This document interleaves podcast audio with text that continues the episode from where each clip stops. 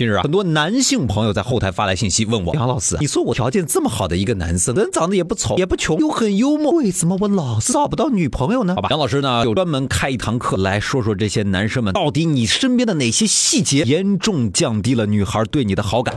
看黑板全是知识点啊！作为一个男人，不管你多有钱，你要是特别自私、特别抠，绝对没有好感。那种把指甲留得很长的，看上去特别恶心，他觉得自己是搞文玩的，大男子主义，不听女生的观点，直男癌，就知道一味反驳别人，还以为自己霸道总裁呢。对于那些中央空调集体送温暖的，对谁都好，是绝对不会喜欢。再暖我也不要。某些文艺男青年们提醒你，文艺过度那叫矫情。给我看张你照片呗？没有，没有，那你现在拍一张给我。大哥，我想请问你是谁呀？坐下就抖腿。尤其是连座的那种，一抖抖一排，有癫痫啊，满嘴脏话，特爱吹牛，还以为自己特潇洒，当着女生的面抽烟，喷烟吐雾，还觉得自己贼拉帅那种人。恕我直言，low 爆了你！有了女朋友还去乱勾搭别人，不懂得尊重长辈的男生，不管多帅多厉害，都不讨人喜欢。随地吐痰，随地扔垃圾，乱闯红绿灯，这样的男生扣分。在餐厅对着服务员大喊大叫，说个买单还要打响指，你一点也不酷。听到了没有？知识点呐，知识点！谢老师觉得自己酷拽狂炫帅炸天的男生。们好好的想一想吧，还以为是那个大男子主义流行的年代呢。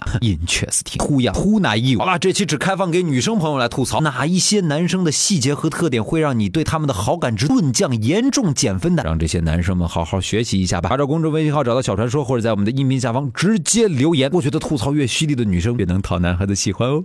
嘿，嘿，嘿，这回知道听小传说有什么好处了吧？不听，你连你自己哪儿缺点都不知道。不听，你怎么能跟妹子有共同语言呢？